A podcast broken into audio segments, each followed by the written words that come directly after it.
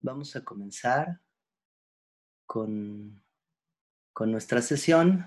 Eh, y les decía, ojalá que, eh, ojalá que tengamos una sesión agradable, eh, donde podamos disfrutar de la filosofía de Nietzsche. Que, que, de entrada ya por ahí siempre es problemática la definición de quién es filósofo y quién, quién no es filósofo, afortunadamente para mí, eh, no sé, pensarlo de esa manera, pensar quién es filósofo y quién no, a mí no me genera tanto problema. A mí, digamos que los que me caen bien, yo no tengo bronca en decir que sean filósofos y los que no me caen bien, pues simplemente los ignoramos, ¿no? Entonces, eh, decir que Nietzsche, es que era filólogo, ahorita vamos a ver por qué, entonces no es filósofo, prefiero llamarle a Borges filósofo, em, prefiero llamarle a Kafka filósofo, em, prefiero juntar a, estos pensadores, eh, el propio Freud, podríamos decir, no es filósofo, pero dentro de mi concepción de filosofía, yo no tengo broncas en incluirlo en mi equipo. Entonces, bueno, Nietzsche, sin lugar a dudas, para mí es un, es un gran filósofo. Em, y sobre todo es un filósofo, tenía un profesor en la facultad que decía que, hay filósofos que son como filósofos relámpago. Eh, es decir, hay, filósofos que son completamente luminosos, eh, incluso son tan luminosos que te dejan ciego, como Kant, como Hegel, que, que, tienen todo tan claro que entonces, bueno, parece ser que uno ya no puede hacer nada ni moverte porque te sientes eh, hasta inseguro y sientes que estás haciendo las cosas mal. Em, y en cambio hay filósofos que eh, de pronto se iluminan como un relámpago y luego te vuelven a dejar en la oscuridad. Bueno, así es, eh, así es Federico Nietzsche. es un filósofo que te provoca y eso causa, como los buenos filósofos, pues que todo el mundo quiera que, esté de parte de su equipo. Todo el mundo quiere que, Nietzsche juegue para ellos, ¿no? Y entonces vamos a encontrar un montón de interpretaciones de Nietzsche eh, y todo el mundo va a decir, no, e, él habla de lo que yo quería decir. O sea, tenemos en serio Nietzsche de derecha y Nietzsche de izquierda, ¿no? Y vamos a ver por qué, cómo se da toda esta situación, ¿no? Entonces, bueno, para comenzar, habría que decir que Nietzsche va a fundamentar su filosofía en, en, una oposición al platonismo y al cristianismo, y por supuesto a toda la filosofía moderna. Eh, no quiere decir que, no, le caiga bien Platón, o sea, digamos, lo voy a decir en otro sentido, eh, no es que no le caiga bien Platón, no le caen bien los platónicos, no es que le caiga mal Cristo, le caen mal los cristianos, ¿no?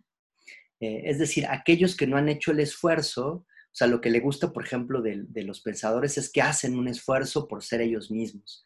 Y todo aquel que no haga un esfuerzo por ser sí mismo, o sea, por llegar a ser lo que queremos ser, eh, no lo que ya somos como esencia, sino lo que yo quiero ser, entonces Nietzsche como que va a decir, estos cuates no, no me agrada, ¿no? Fíjate, recuperemos un poco, hagamos otra vez una pequeñísima historia de la filosofía, ¿no? Decíamos, con Platón se inaugura esta especie de dualidad de la apariencia. El problema de Platón es cómo, cómo salir de la apariencia.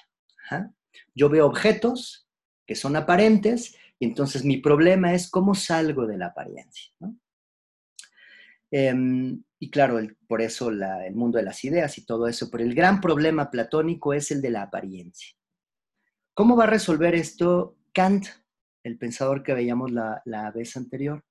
Bueno, Kant, en lugar de un dualismo, nos va a presentar una fenomenología, es decir, una filosofía de la aparición, no de la apariencia, sino de la aparición.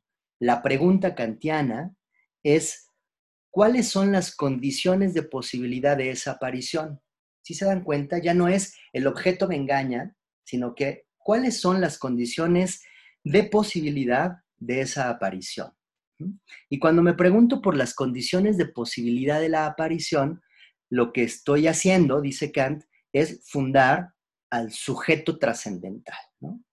¿Por qué? ¿Qué es el sujeto trascendental? El sujeto trascendental es la condición de posibilidad de lo que aparece. Entonces, para que haya objetos, necesito sujeto. Sin sujeto no hay mundo. Em, y bueno, por eso el sujeto va a cobrar una fuerza tremenda. Decíamos, el sujeto, digamos, pone eh, el, canal de la verdad, de la bondad, de la belleza. Y en ese mismo sentido es como Hegel lo va a retomar. Em, y digamos que estos canales los va a poner como eh, los sentidos, el canal de los sentidos, el canal del cuerpo o del mundo y el canal del espíritu. Es decir, voy a tener la naturaleza, que es la representación de un otro, eh, perdón, es la lógica primero, la lógica, cómo se da eso en mí, la naturaleza, cómo se da en otro, y el espíritu, cómo retorna hacia mí. Entonces, por eso te contaba la, la, novela de García Márquez y te decía, con García Márquez lo que tenemos es eh, del final regresamos al principio y te voy contando todo de manera muy ordenada, ¿no? Eh, el orden de, de, Hegel es como el ser humano descubre el arte, después construye la religión y llega a la filosofía, que es la culminación. La culminación, es decir, es el encuentro del espíritu absoluto. Em, hay una cita de, de, Hegel que nos dice, la historia del mundo es el impulso en que el espíritu se manifiesta, se recoge y se conoce. Digamos, eso es Hegel. ¿ah? La historia del mundo es el impulso en que el espíritu que lo teníamos hasta, hasta el final, se manifiesta, si vemos el recorrido del espíritu, cómo se ha manifestado, cómo se recoge, regresa al inicio y se conoce, ¿no? Da cuenta de este recorrido, ¿no? Eso es Hegel. Y por eso decíamos, eh, él es el que pone así como la, la cerecita del pastel, es el que culmina todo ya el sistema de la racionalidad, todo lo real es racional, todo lo racional es real, y entonces se acabó, ¿no? O sea, ya no queda nada más que decir que, eh, pues que la razón lo tiene que explicar absolutamente todo, ¿no? Bueno, frente a esta filosofía, esta filosofía que parece ser que ya nos ha dejado pues sin nada que decir, pues surge Federico Nietzsche. Em, él nace te decía la vez pasada, en 1844, me parece que el 15 de octubre, y muere en el 1900. Y, quiero hablarte un poquito de la vida de Nietzsche antes, de entrar al texto de sobre verdad y mentira, porque es muy interesante su vida, es decir, para que veamos la relación que se establece entre la manera en la que hace filosofía y su propia corporalidad. Em, Nietzsche nace en una eh, en una familia, mm, digamos, como eh, clase media, podríamos decir ahora, em, de pastores luteranos, solo tiene una hermana, Elizabeth, que va a ser muy importante en el pensamiento o en la historia del pensamiento nietzscheano. Y cuando él tiene cuatro años, su papá se muere, Entonces ve otra vez esta, esta condición de volverse extraño y extranjero. Su padre se muere, Em, se trasladan a la casa de la abuela, donde viven dos tías, la mamá y la hermana. Entonces él vive rodeado de puras mujeres en un ambiente, eh, piensa que eh, pues para los 1800, eh, finales de, o mediados de los 800, estas diferencias entre hombre y mujer son muy, muy importantes, ¿no? O sea, el hombre de la casa, digamos, sigue siendo esta figura patriarcal, etc. Entonces, él vive rodeado de puras mujeres, pero también está muy enfermo. Su padre le da un derrame cerebral y, muere. Em, y entonces em, va a provocar también que Nietzsche se vuelva, eh, digamos, muy estudioso. Él es alguien muy dedicado, es un gran lector y em, va a, llamar la atención muy pronto de eh, pues algunos intelectuales que están ahí rodeando. ¿no? Entonces lo ven, se gana una beca, em, se vuelve en esta escuela, dicen que tenía una especie de disciplina militar, o sea, y me imagino que para él no era tan complicado, es decir, sobre todo la gente que ha sufrido algunas enfermedades, eh, sabe que la disciplina es necesaria. Es decir, cuando estás enfermo, cuando estás sano eres un desmadre y comes lo que quieras y haces lo que quieras y te vale madre el mundo porque pues, no te duele nada. Pero cuando estás enfermo, sabes que hay cosas que no puedes hacer, ¿no? O sea, que si tragas algo y te vas a sentir de la chingada, pero en serio de la chingada, que te vas a casi dar, te van a dar ganas de morirte, ¿no? Y entonces esta condición de enfermedad de Nietzsche es muy importante y en la escuela, creo, yo creo, esta es una suposición mía, em, va a tener una gran influencia porque él les va a ser muy disciplinado. Entonces es un gran lector, hace las cosas, sus tareas, o sea, es un alumno brillante, tan brillante, o sea, e, el tipo es tan brillante que a los 24 años se convierte en el profesor em, de filología clásica en la Universidad de Basilea.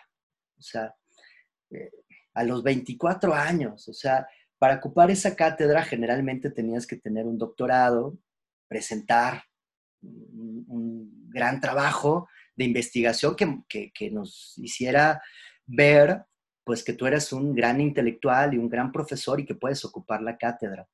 Em, y bueno, pues él cuando llega a, ocupar esa cátedra, pues llega con, con toda esta eh, ambiente un poco, por decirlo de alguna manera, de niño genio, ¿no? O sea, es el tipo que a los 24 años, güey, o sea, ¿cómo crees? A los 24 años ya es profesor de filología clásica, ¿no? Sin tener doctorado. Y entonces em, le van a pedir que eh, su, su, protector, digamos, su maestro, amigo, protector, le dice, oye, bueno, no tienes doctorado, pero bueno, sería, sería muy importante que tú escribieras un libro en donde demostraras que la cátedra que tienes, pues, o sea, no es un regalito nada más porque nos caes bien, sino que, eh, pues, muestra todo tu conocimiento, ¿no? Eh, y claro, Nietzsche dice, pues, sí, está bien, ¿no? Se lo toma en serio y empieza a escribir. Eh, va a tener ahí una gran influencia. O sea, e, el camino de Nietzsche en esta, en esta beca era de dos, ¿no? O sea, dos posibilidades que tenía Nietzsche. Una es volverse un teólogo y la otra es la filología. Y él apunta hacia la filología y entonces eh, se, vuelve, se vuelve profesor de filología y lo hace muy bien, ¿no? Seguramente, es decir, te cuento esto para que veas que es un gran conocedor de, los textos religiosos y de los textos antiguos. Y esto va a ser muy importante porque todas las críticas que, está haciendo no es, eh, no es del encabronamiento o el resentimiento, sino es porque lo conoce y, sabe de lo que está hablando. Si conoce muy bien em, los mitos eh, griegos y los mitos cristianos, por decirlo de alguna manera, es decir, y los mitos germanos, obviamente. Entonces, eh, conoce a, su cultura.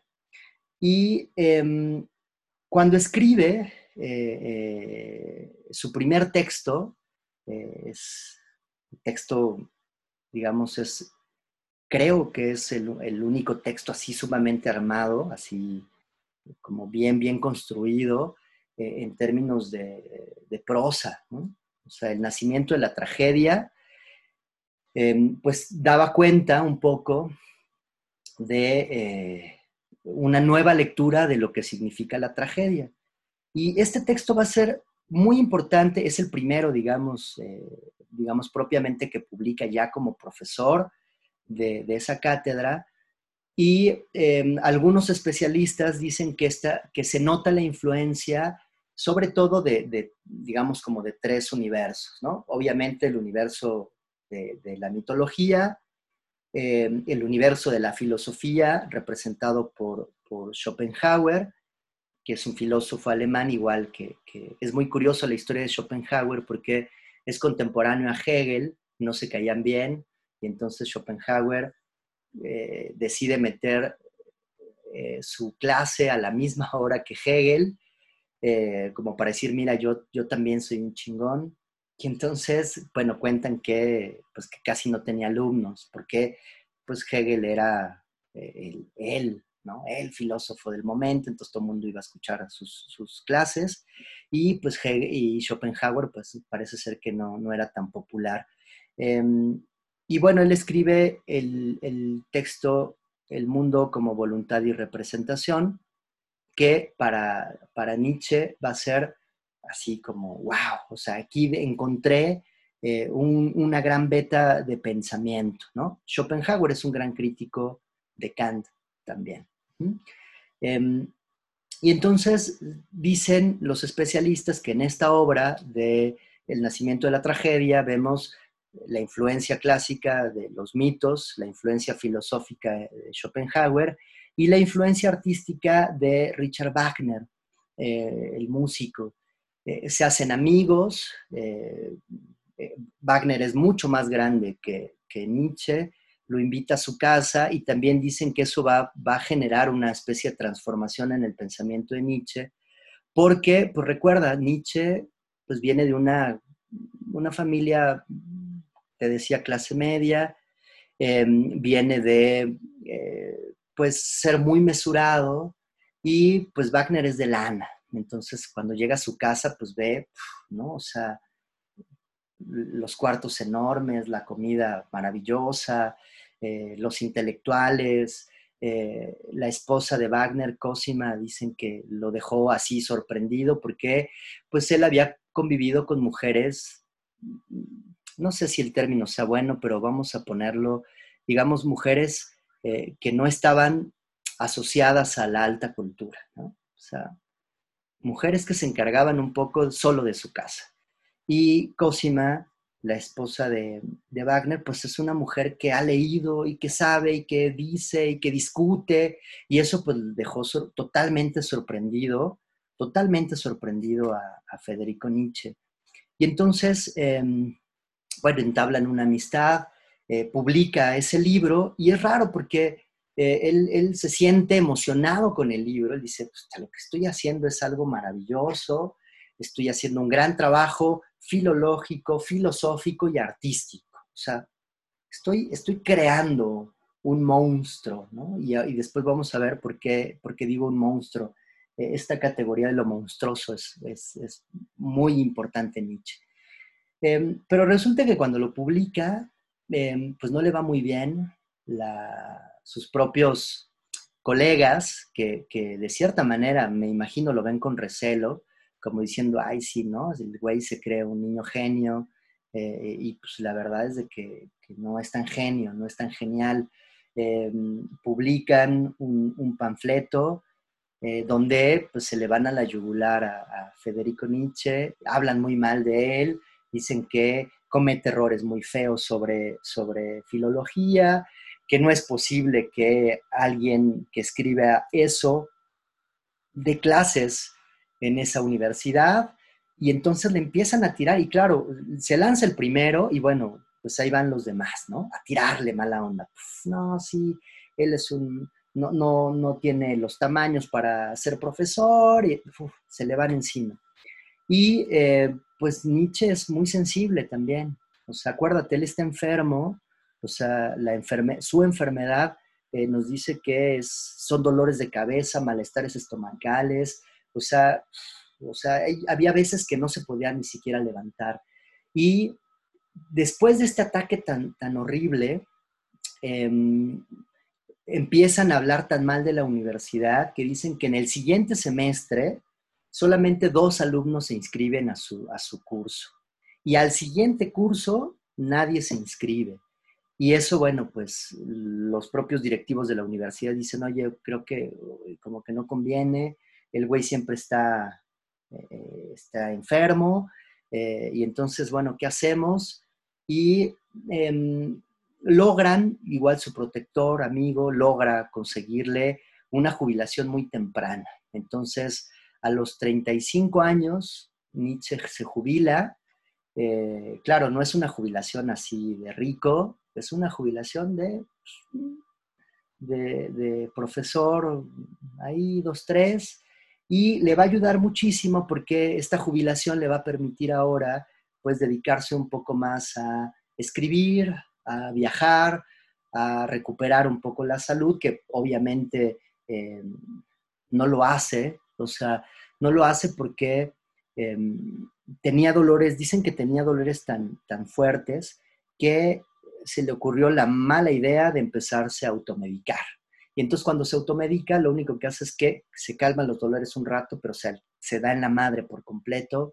Y bueno, eso le va a provocar eh, pues, muchos problemas, ¿no? Em, e, él, no va a decir que su obra del nacimiento de la tragedia fue algo malo. Eh, él, al contrario, él va a decir, el problema, el problema de la filología em, clásica o como la ven estos intelectuales es que la ven como una especie de momificación. Eh, es decir, ellos quieren ir al pasado, digamos, es como, como la definición de un mal historiador, ¿no? Eh, el mal historiador es el que va a los archivos y dice, mira, aquí dice, y entonces si aquí dice, tiene que ser verdad. Es como de, a ver, a ver, güey, o sea, tienes que darte cuenta que las palabras, hay que ver cuál es el origen de enunciación, hay que ver cómo se dice, para qué se dice, en qué momento. Y esa es la lectura que también está haciendo eh, Nietzsche de eh, los mitos. ¿eh? O sea, em, digamos que él apunta más a una especie de, em, de teoría de, la literatura, una teoría comparada, y em, no tanto a recuperar el pasado como una cuestión de absoluta verdad, sino recupero el pasado para ver qué me dice ahora en el presente, que es un poco lo que intentamos nosotros hacer con estos filósofos. No, no, me, no, me interesa tanto ver qué dice Nietzsche así verdaderamente, sino cómo lo podemos recuperar eh, para nuestra vida cotidiana. Y entonces, em, eh, te decía, le va muy mal en esa, en esa relación con eh, los profesores, se pone a viajar eh, y en estos viajes es interesante porque tiene la posibilidad de irse a, a, las playas, a Francia, Suiza, Italia, sobre todo dicen que, que anda por ahí, en pensiones muy, digamos, austeras, eh, donde había ocasiones en las que se sentía tan mal que no podía salir de su cuarto. Muchos dicen que, incluso pasaba desapercibido, o sea, llegaba a su cuarto, se sentía tan mal. Había veces que se, sentía tan mal, y esto es un gesto muy importante, ¿eh? se sentía tan mal y eh, lo que hacía era pedir ayuda a desconocidos, o sea, gente que no conocía y entonces les decía, güey, hazme un paro, cabrón, porque estoy muy mal. Y entonces esta gente desconocida se acercaba, lo ayudaba y esto nos habla de esta gran sensibilidad que tiene Nietzsche, que después, por eso cuando veamos estas múltiples lecturas, es donde uno tiene que ser cuidadoso. O sea, él viaja solo, él está ahí, se siente mal, pide ayuda, es un tipo que logra reconocer también sus propias limitaciones y creo que eso es muy saludable. O sea, tener la capacidad de decir, güey, no puedo. O sea, casi siempre uno dice, no, ni madres, yo sí puedo y yo las puedo todas y entonces quieres rifarte tú solito y, es muy saludable reconocer que hay veces que no puedes, que las cosas no, son posibles y entonces, bueno, pide ayuda. ¿no? Em, él, pide ayuda a desconocidos, la gente lo ayuda y escribe, ¿no? Y escribe, y aquí su, escritura empieza a transformarse. El texto que nosotros vamos a revisar es, el segundo, sobre verdad y mentira, es el segundo texto que publica, y después van a venir una serie eh, más de textos. Eh, y lo que vamos a encontrar en estos textos es que son textos aforísticos, son textos fragmentarios, Em, y algunos especialistas dirán, bueno, es que eh, tiene relación con su propia enfermedad, porque hay veces que eh, el propio Nietzsche se sentía tan mal, o sea, en serio, se moría, esos dolores eran la muerte total para él. Y entonces imagínate cómo es el resurgimiento de un muerto. O sea, Nietzsche después de esos dolores de cabeza, de estómago, de todo el cuerpo que, siente que se muere, de pronto un día se siente, un día amanece bien y entonces es el renacer y, en este renacimiento pues lo que hace es ponerse a escribir con una, eh, con una fiebre y con una emoción tremenda y entonces él mismo sabe que no va a poder escribir mucho, ¿no? O sea que ok, ahorita te sientes bien, ¿cuánto va a durar? ¿Una hora, un día, dos, una semana? Entonces el tipo escribe y, de pronto escribe en pausas, escribe un rato y, entonces tiene muchas notas, notas sobre las que después va a regresar y entonces va a tener una gran producción siempre fragmentaria. Entonces, si tú te acercas a uno de los textos de Nietzsche, pues vas a encontrar que es un texto de fragmento, que de pronto lees, una, lees una, un párrafo em, y, e inmediatamente después está como, como cancelado y luego otro, y entonces es, es, complicado, digamos, ¿no? Em, la lectura de Nietzsche. Em, y cada vez entonces que él se recupera, te decía, es como si volviera a nacer. Entonces, emerge Em, de su pensamiento, o sea, emerge eh, con todas estas fuerzas vitales. Em, cuando publica sus libros, él no es, no es famoso todavía, eh, él alcanza la fama de una manera muy trágica porque em, en el año 89 un, un profesor de Dinamarca lo descubre, le gusta, dicta unas conferencias y claro, no es cualquier profesor. Brandes eh, lo da a conocer al mundo. Eh, y entonces a partir de ahí se vuelve famoso. Pero eh, en 1890 ocurre eso, perdón. Y un año antes, un poquito antes, en 1889, mientras está en Turín, incluso hicieron una película que se llama así El caballo de Turín, donde retratan que Nietzsche va caminando y ven a, un tipo que está dándole golpes a su caballo y, Nietzsche se conmueve tanto de ver cómo golpean al animal que va y lo abraza y en ese momento le da un derrame cerebral y bueno, digamos, fin de Nietzsche, no se muere, sino que queda 10 años todavía prácticamente en estado vegetativo, o sea, casi en coma, el tipo no se mueve, está, o sea, está ahí, em, recién que ocurre eso, su madre es la que, la que lo empieza a cuidar. Y, aquí entra en escena la hermana, Elizabeth, eh, y Elizabeth eh, se había casado con un tal Foster, eh, que era un antisemita, y que intenta fundar en Paraguay una colonia alemana, les va de la chingada, el negocio no pega, eh, quedan tan endeudados, o sea, los, ellos le pusieron todo, Foster y, Elizabeth le pusieron toda su lana y les va tan mal que Foster se suicida y deja a Elizabeth pues, ahí con las deudas y con todo el problema. Elizabeth se regresa a Alemania porque se entera que pues que la fama de su hermano pues empieza a cobrar, ¿no? Importancia. Dice, es cierto que le habló al caballo en un lenguaje Pues puede ser, porque te digo que en ese momento nos pregunta Hermes, ¿no? Es cierto que le habló al caballo en un lenguaje ininteligible o inentendible. Em, te digo, puede ser porque eh, está pues por darle el derrame cerebral, eh, y entonces, pues seguramente, quién sabe qué dijo, eh, digamos, eso ya se cuenta como anécdota, porque pues él mismo ya no tiene la posibilidad de narrar el, suceso.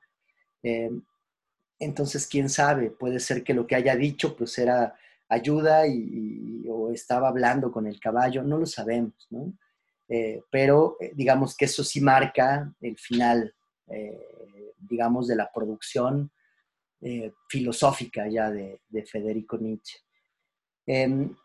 Entonces la hermana regresa de Paraguay, eh, ve a su hermano que se empieza a volver famoso y empieza, él dice, quiero, quiero armar, eh, es, tremendo lo que hace la hermana, porque ella, gracias a ella tenemos el archivo Nietzsche, pero hace de su hermano pues un, un objeto comercial. O sea, y con esto me quedo corto, o sea, lo exhibe, ¿no? O sea, bueno, primero, eh, pues llega con la mamá, eh, y bueno, lo primero que quiere hacer es hacerse de los derechos de autor y escribe una, carta diciendo que la mamá es incapaz de cuidar a su hermano y que ella entonces se va a hacer cargo de todo. Eh, el médico de la familia dice, no, estás mal, o sea, claro que no, tu mamá está bien. Y entonces, pues nada tonta, Elizabeth le ofrece una lana a la mamá y le dice, bueno, mira, ahí está una lana, eh, eh, dame chance de yo hacerme cargo de todas sus cosas. Muy buena lana. Y la mamá, pues sin saber nada, dice, sí, está bien, órale. Le firma todo y a partir de ahí empieza a construir el archivo Nietzsche. ¿Qué implica tener el archivo Nietzsche? Pues el control absoluto de toda la obra de Nietzsche. Y eso eh, va a implicar que, eh, te decía, que hace de, Federico Nietzsche del objeto, es decir, de, de la persona Nietzsche lo va a hacer un objeto comercial. Y cuentan, por ejemplo, que eh, modificó un poco la casa y lo exhibía, o sea, lo ponía en la ventana o hacía recorridos como de museo para que las personas lo vieran, ¿no? Mira, ahí está el gran intelectual Nietzsche. Y pues, el tipo, hace poco veía un video de estos históricos donde se ve el pobre Federico pues, sentado nada más, sin hacer nada, no puede, no habla, no está totalmente eh, en estado vegetativo. Y bueno, pues la hermana, que ya sabía que era toda una, una que, su hermano ya era absolutamente eh, famoso, pues saca provecho, ¿no? Entonces imagínate que, no sé, ¿no? Ustedes juzguen, eh, ¿cómo, ¿Cómo ven ese tipo de acciones? Em, no solamente hace, digamos, de su casa un, museo, empieza a editar las propias obras de Federico Nietzsche y entonces las empieza a conducir hacia ciertos espacios, em, mientras que, por ejemplo, tiene un, gran distanciamiento con Wagner, precisamente por el nacionalismo de Wagner. Wagner, eh, cuando se empieza a volver, digamos, todavía más famoso y en, una de sus obras, una de sus óperas, El Anillo de los Nibelungos, em, viene la separación con Federico Nietzsche porque él dice, esto es propaganda, o sea, el arte no es propagandístico, el arte no tiene que ser nacionalista y entonces rompe con Wagner y se aleja de él, ¿no? Bueno, es curioso porque precisamente la hermana hace toda una reinterpretación de la obra nietzscheana y ahora se convierte en el filósofo del régimen. O sea, es eh, eh, Nietzsche, es el pensador alemán ahora, ¿no? Él es el que eh, habla sobre los valores alemanes, es el que habla sobre esta identidad aria, es el que va, es decir, es el filósofo del régimen. Em, fíjate lo que hizo la hermana, ¿no? En, la Primera Guerra Mundial logró hacer un un convenio con el gobierno alemán para que todos los soldados alemanes tuvieran dos libros, la Biblia, Nuevo Testamento, y el Zaratustra, en edición de bolsillo. Entonces, dicen que fueron, no sé, una gran cantidad de, ejemplares que se publicaron y entonces todos los soldados alemanes llevaban en su, mochila esos dos libros. Eh, y claro, ya lo leía eh, el ambiente intelectual también, ¿no? Esto va a provocar, te digo, bueno, muchas censuras por parte de la hermana, que lo va a conducir precisamente a, la representación de eh, el filósofo de, los nazis, em, el filósofo del régimen. En la Segunda Guerra Mundial, de hecho, se le, va a considerar eh, como el apóstol del nazismo. ¿no? A decir, claro, es que cuando Nietzsche habla del superhombre, está hablando de eh, de, la raza aria y de, esta, eh, esto que nos promete Hitler, etc. Entonces, eh, es un poco para que tomemos distancia siempre con, eh, con algunos pensadores, es decir, hay que verlos y, hay que darnos cuenta que cuál es el, lugar de enunciación de los propios textos. Y, y, bueno, eso también es lo que ha provocado entonces que tengamos a un Nietzsche totalmente conservador, y también tengamos a un Nietzsche totalmente de izquierda, ¿no? Todo mundo se lo va a empezar a jalonear, todo el mundo eh, se siente identificado de pronto con Nietzsche, ¿no? Eh, eh, hay quien le cae muy mal, que van a decir, no, no, ¿cómo vas a leer eso con, títulos tan escandalosos como el anticristo? No, eso está, es, ha de ser algo horrible. Pero bueno, hay que entender hacia dónde se dirige la crítica de Federico Nietzsche. ¿no? Entonces, eh, digamos, con, estas, con, este, con este preámbulo sobre su vida, pues me gustaría que empezáramos a leer precisamente sobre verdad y mentira en un sentido extramoral. ¿Qué vamos a tener en este texto? ¿no? Un texto pequeñito, pero que, em, pero que es sumamente provocador. ¿no? Entonces, bueno, eh, acuérdate, si en algún momento quieres intervenir, tienes el chat o liberas tu micrófono y eh, pues nos, preguntas, nos, nos cuentas cosas que tú tal vez hayas investigado, que, sepas, eh, siempre es bienvenida cualquier intervención. Entonces empiezo con la lectura y ve cómo inicia, ¿no? Dice, en algún apartado rincón del universo centellante, desparramado en innumerables sistemas solares, hubo una vez un astro en el que animales inteligentes inventaron el conocimiento. ¿no? Primer punto. Em, nos empieza a contar un mito que al mismo tiempo es la historia de la humanidad. O sea, eh, en algún apartado rincón del universo, ¿qué somos? No somos el centro del universo, como decía Ptolomeo. Em, estamos ahí en un rincón, no en el centro de la galaxia, en un, ahí. Em, dentro de un montón de sistemas solares, en un astro en un pequeñito astro, animales inteligentes, y esto es padrísimo, la palabra de pronto se nos olvida. Dice, animales inteligentes inventaron el conocimiento. Fíjate, no lo descubren. ¿ah? Es un invento. El conocimiento es un invento. Hay que dejarlo ahí como nota. ¿Qué significa que el conocimiento sea un invento? ¿Ah?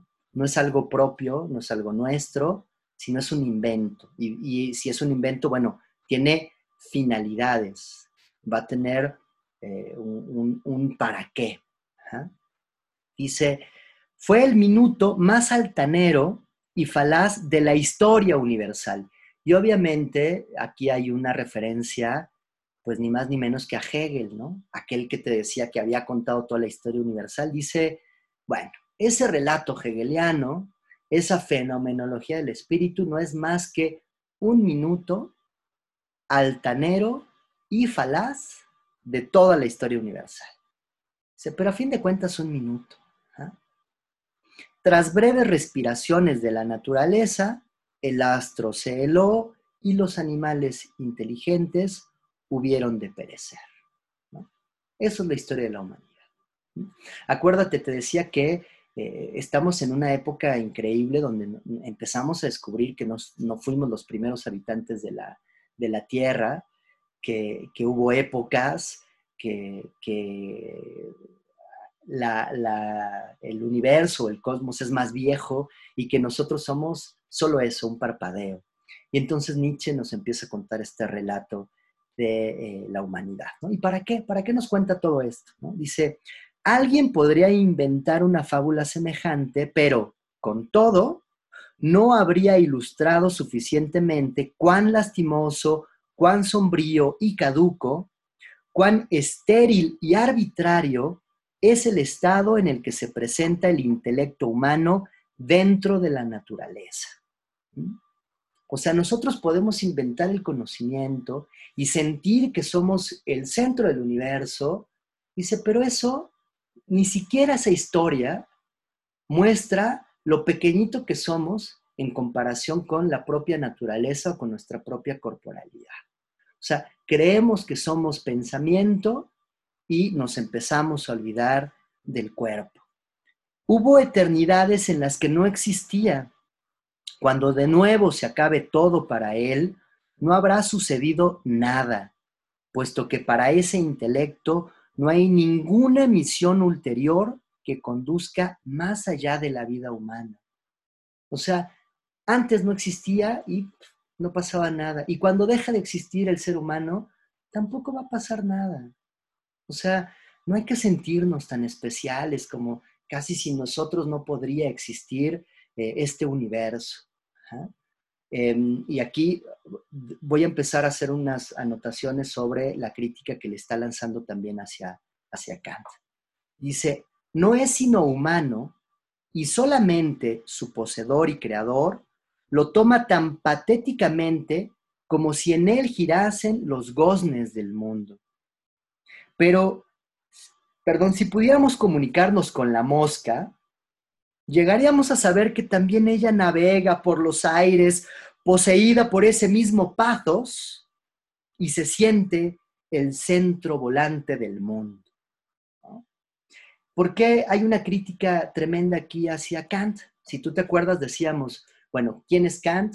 Kant es el que nos dice, el sujeto, el sujeto pone el mundo, el mundo del conocimiento, el mundo de la acción, y por eso lo que tiene que hacer el ser humano es un poco hacerse hacia las leyes. Leyes de la ciencia, leyes de la ética, leyes del arte, ser siempre refrenado, ¿no? No te dejes ir, ¿no? Eh, yo no sé si los alemanes en general sean así, ¿no? O sea, sean así como muy propios, sean muy prudentes, o sea, sean muy recatados, eh, pero digamos es un poco la imagen del hombre moderno.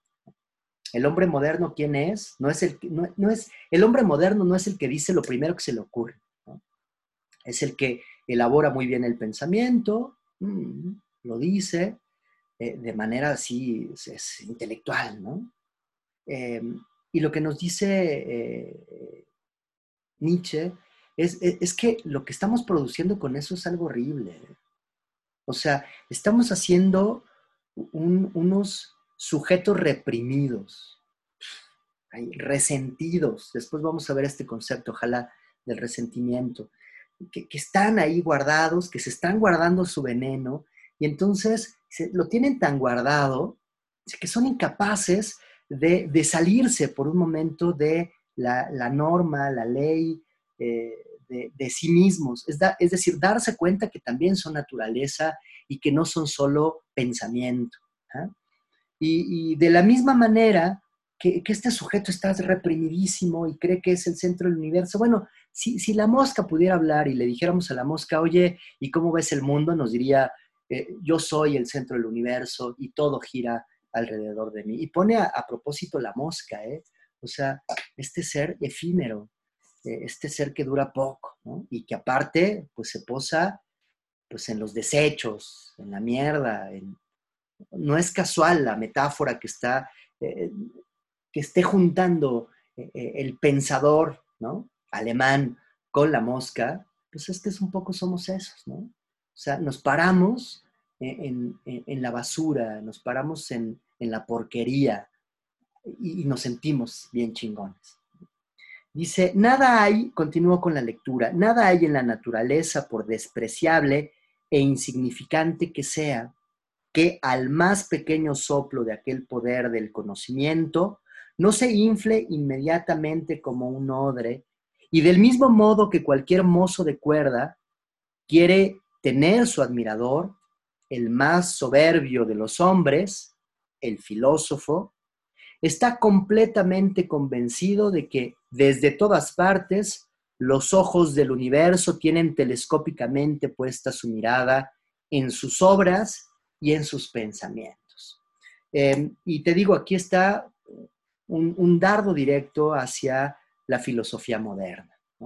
Estos filósofos modernos que nos han dicho que todo es pensamiento, que todo es racionalidad, dicen, bueno, pues estos tipos creen que eh, en su soberbia, creen que todo el mundo pone, pone los ojos en sus obras, en sus pensamientos, en sus realizaciones. Eh, y, están perdiendo otras cosas que son también muy importantes. Te digo, es un pensador del cuerpo. Y entonces, bueno, este es el inicio de sobre verdad y mentira. Eh, entonces, la verdad, la verdad no es subjetiva, la verdad no es el despliegue del espíritu, entonces, ¿qué es? No? ¿Cómo podemos eh, acceder a la verdad?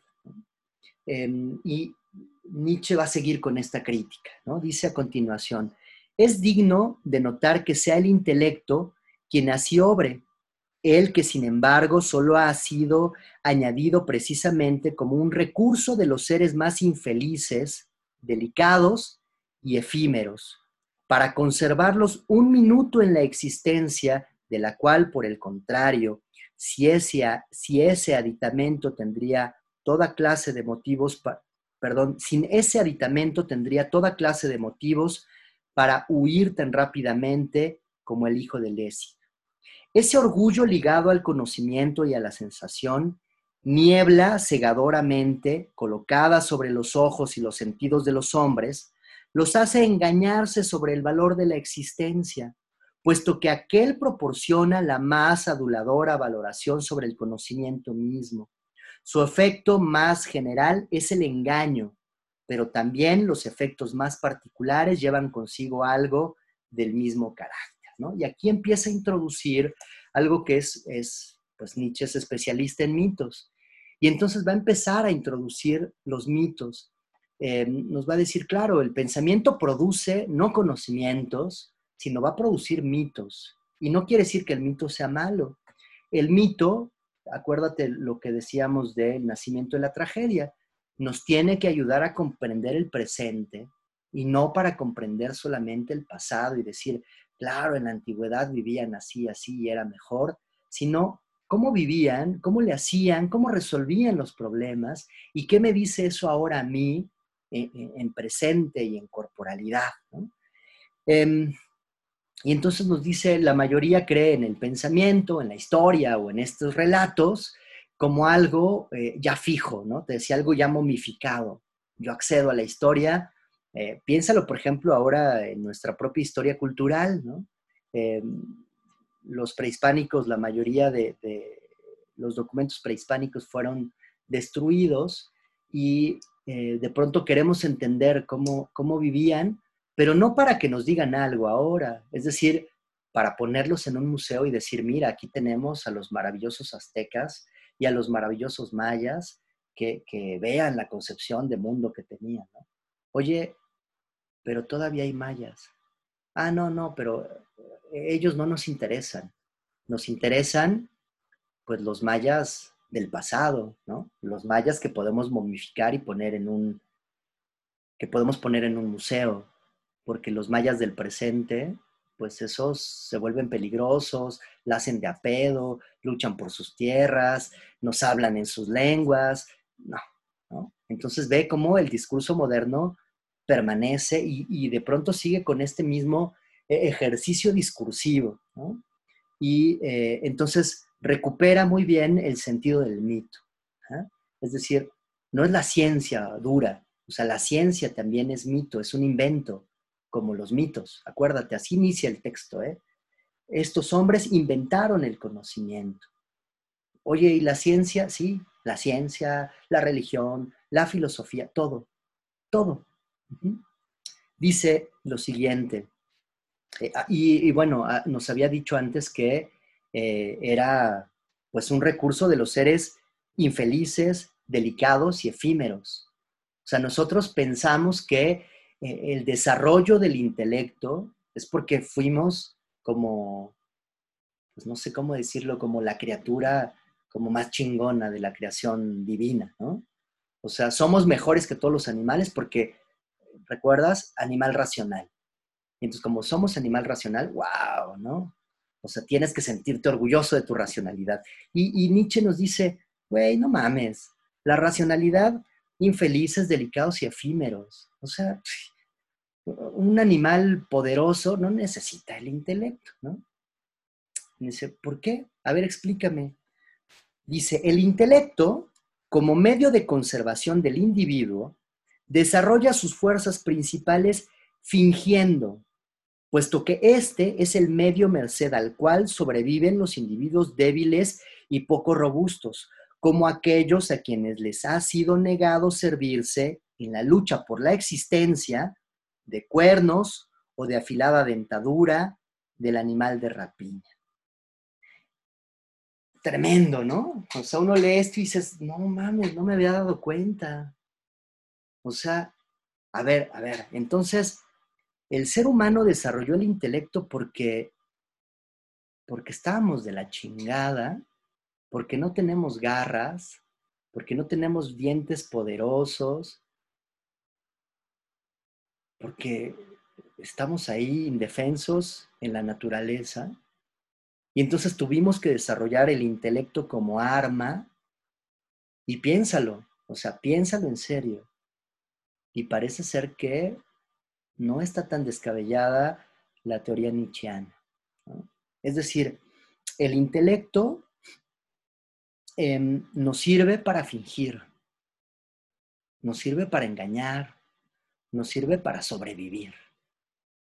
O sea, esa es la finalidad del intelecto. Sin intelecto, sin capacidad de mentir, porque no, no está hablando en un sentido positivo, ¿no?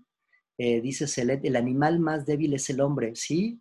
Eh, y en esto está, va a recuperar muy padre eh, el, mito em, de Prometeo. Piensen en Prometeo, que después nos va a llevar, el mito de Prometeo nos va a llevar mágicamente a Dionisos, que es una de las figuras importantes en, en Federico Nietzsche. Casi siempre se, se choca Dioniso y, Apolo, pero hay que ver que no, no es tan automático, ¿no? Esto que dice Nietzsche, dice Leo, esto que dice Nietzsche me lo contó mi perro el otro día que andaba fumado. Bueno, pues está padre que tengas un, perro filósofo. Eh, porque regreso un poco entonces al, ejemplo de, la, de, la, de lo intelecto, ¿no? O sea, nosotros pensamos que es la culminación y al contrario, es una marca de debilidad. O sea, en lugar de ser em, una marca de regalo divino, pues es una especie de carencia de la naturaleza. O sea, somos tan débiles eh, eh, en el ámbito de la naturaleza que pues que nos va tan mal y tenemos que desarrollar el intelecto. Em, continúa la lectura con Nietzsche. Dice, en los hombres alcanza su punto culminante este arte de fingir, aquí el engaño, la adulación, la mentira y el fraude, la murmuración, la farsa, el vivir del brillo ajeno, el enmascaramiento, el convencionalismo encubridor, la escenificación ante los demás y ante uno mismo, en una palabra, el revoloteo incesante alrededor de la llama de la vanidad es hasta tal punto regla y ley, que apenas hay nada tan inconcebible como el hecho de que haya podido surgir entre los hombres una inclinación sincera y pura hacia la verdad. Em, con Descartes, decíamos, Descartes tiene este, él cree que tiene este impulso hacia la verdad. Él dice, no, a mí me interesa la verdad, pongo en todo en duda y porque quiero llegar a la verdad. Y nos dice, nos dice Nietzsche, no, eso no es cierto, no hay impulso hacia la verdad. No hay, no hay este ímpetu hacia la verdad. Porque la verdad, em, la verdad lo va a decir un poco más adelante, digamos, la verdad no es. No hay verdad. Em, lo que tenemos es la mentira. Y la mentira eh, como arma. O sea, va a tener una doble finalidad. Es decir, la mentira nos permite sobrevivir, pero también la, mentira se puede utilizar para eh, farsa, para murmuro, para fraude, para, para un montón de cosas, eh, en muchos sentidos. Es decir, no hay una sola vía de la verdad, dice, eh, perdón, de la mentira, no, hay una sola vía. la mentira la podemos ocupar de múltiples maneras. O sea, no, hay, no hay algo así como el impulso a la verdad, no hay lo verdadero. Eso es un invento también. Eh, es un cuento que nos hemos narrado, que, hay algo así como lo bello, bueno, verdadero, y entonces todo el mundo se compró el cuento y quiere alcanzarlo y por eso pues se ha dado en la madre y, por eso no ha logrado encontrar absolutamente nada o creen que han encontrado algo, pero en realidad, eh, pues tal vez nos demos cuenta que no funciona de esta manera. ¿no? sigo con la lectura. Dice, se encuentran profundamente sumergidos en ilusiones y en ensueños. Su mirada se limita a deslizarse sobre la superficie de las cosas y percibe formas. Su sensación no conduce en ningún caso a la verdad, sino que se contenta con recibir estímulos, como si jugase a tantear el dorso de las cosas. ¿no? No hay una descripción más precisa de lo que es la filosofía kantiana. Si tú recuerdas, ayer decíamos, tengo un objeto, ¿qué es esto? Pues un fenómeno, aparece. Aparece en tiempo y espacio sensibilidad y lo conceptualizo.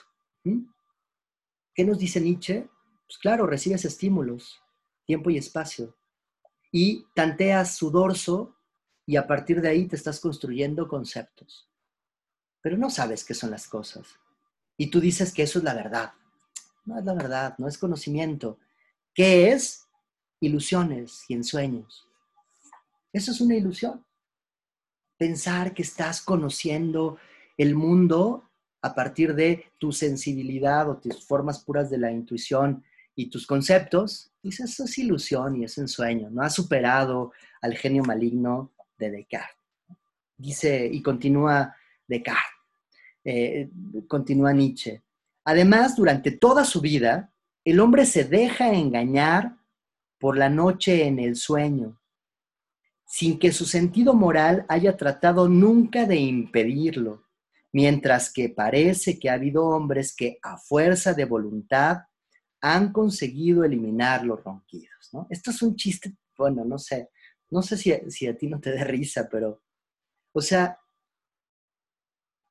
la vida del hombre se enfoca únicamente, nos enfocamos a este eh, pequeño espacio de, conciencia, segundo de conciencia, y todo lo demás lo dejamos fuera, la vida cotidiana, cómo tratas a, tus vecinos, a tu prójimo, a la gente que te rodea, cuando te vas a dormir. O sea, dice, bueno, pero hay gente que se la cree tan en serio, y otra vez pensemos otra vez en estos tipos que, que, que se reprimen o se rehacen hacia adentro con, tal fuerza, que dice que creen que han conseguido eliminar los ronquidos. O sea, que si yo me concentro, oye, roncas. Ah, bueno, es que eso es una cuestión de la conciencia, entonces me voy a dormir y digo, no, no tengo que roncar. Y así dejo de roncar, ¿no? Eh, piensa en algunos familiares que les dices, oye, está roncando, y te dicen, no, güey, yo no ronco. Cabrón, te estoy oyendo. No, no es cierto, ¿no? Eh, lo niegan todo porque creen que son capaces incluso de verse cuando están durmiendo. O sea, su, grado de conciencia es, es tan cabrón que se están viendo a ellos mismos cuando están durmiendo. Es, ridículo. Em, porque por supuesto no se puede. O sea, hay, hay, cosas del cuerpo que no podemos controlar. Y, y ya nos está soltando ahí estas críticas. O sea, ok, eres muy racional y roncas, güey. No, pero sí, si yo me concentro, puedo dejar de roncar. No mames, te cae, te cae que vas a lograrlo. Me dice, bueno, hay gente que se la cree, ¿no? Eh, y claro, ahí está, te, digo, tirando dardos, ¿no? Hay gente como Kant, hay gente que, o sea, y cuando digo como Kant es porque te digo, Kant era así, ¿no? Hay un texto, por ejemplo, de Kant donde escribe eh, como, como sus consejos para no perder tiempo cuando escribes. Acuérdate, no hay luz eléctrica. Entonces dice Kant, bueno, güey, cuando yo estoy escribiendo y tengo mi velita y quiero ir al baño, no manches, pierdo mucho tiempo porque pues tengo que tomar la vela y que no vaya a tirar la cera y voy haciendo un desmadre ahí por la casa y llego al baño y dónde la pongo. No, está, cabrón. Entonces hice un invento, ¿no? Y está, está muy tierno el invento de Kant. Eh, pone un hilito y entonces dice, güey, puse un hilito y entonces yo puedo ir siguiendo el hilito, como este hilito de Ariadna. Llego al baño y sí, hago del baño y pues luego me regreso y sigo trabajando, ¿no? Se ahorra tiempo, ¿no? Y así nos va a dar una serie de consejos Kant que, bueno, no deja de ser tierno, ¿no? Eh, bueno, a mí me parece muy tierno, por su buena voluntad, pero uno se da cuenta y dice, no, man, ¿no? No funciona así. Ah, ah, por muy, por muy acá que, quieras ser, o sea, se te van a salir los ronquidos y hay cosas de tu propio cuerpo que no vas a poder controlar. Entonces, no vas a parecer más que chistoso. Dice, continúa Kant, eh, continúa, perdón, continúa Nietzsche, dice, en realidad, ¿qué sabe el hombre de sí mismo? Y esto ya empieza una pregunta así, pum, que nos deja y nos da en la madre total, ¿no? Dice, en realidad, o sea, ya en serio, neta, neta, aquí entre nosotros, ¿qué sabe el hombre de sí mismo? ¿Qué sabes tú de ti mismo? O sea, piénsalo en un segundo. ¿Qué sabes, qué sabes de ti? Dice, ¿sería capaz de percibirse a sí mismo, aunque solo fuese por una vez, como si estuviese tendido en una vitrina iluminada? ¿Acaso no le oculta la naturaleza la mayor parte de las cosas, incluso su propio cuerpo?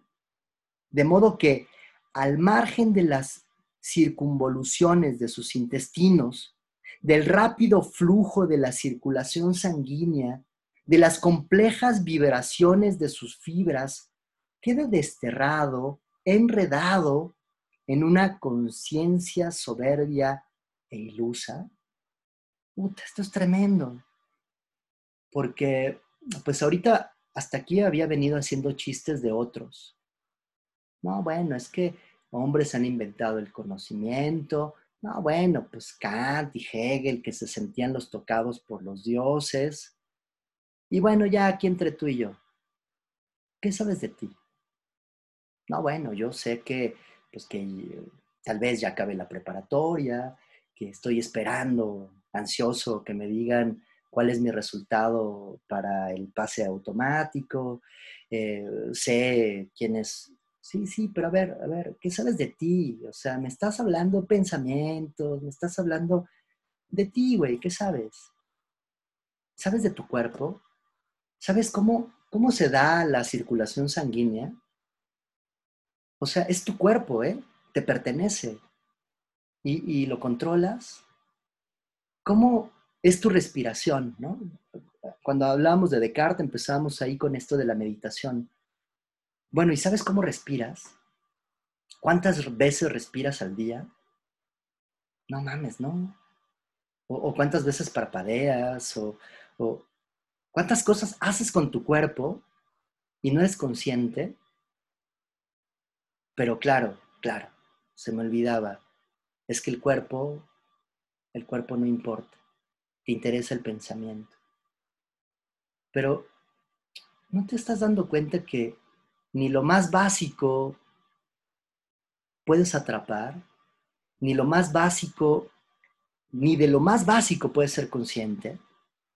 Eh, dice Nietzsche, ella ha tirado la llave y ay de las funestas curiosidad que pudiese mirar hacia afuera a través de la hendidura del cuarto de la conciencia y vislumbrase entonces que el hombre descansa sobre la crueldad, la codicia, la insaciabilidad, el asesinato, en la indiferencia de su ignorancia y, por decirlo, pendiente en sus sueños del lomo de un tigre. ¿De dónde procede en el mundo entero esta constelación, este impulso hacia la verdad?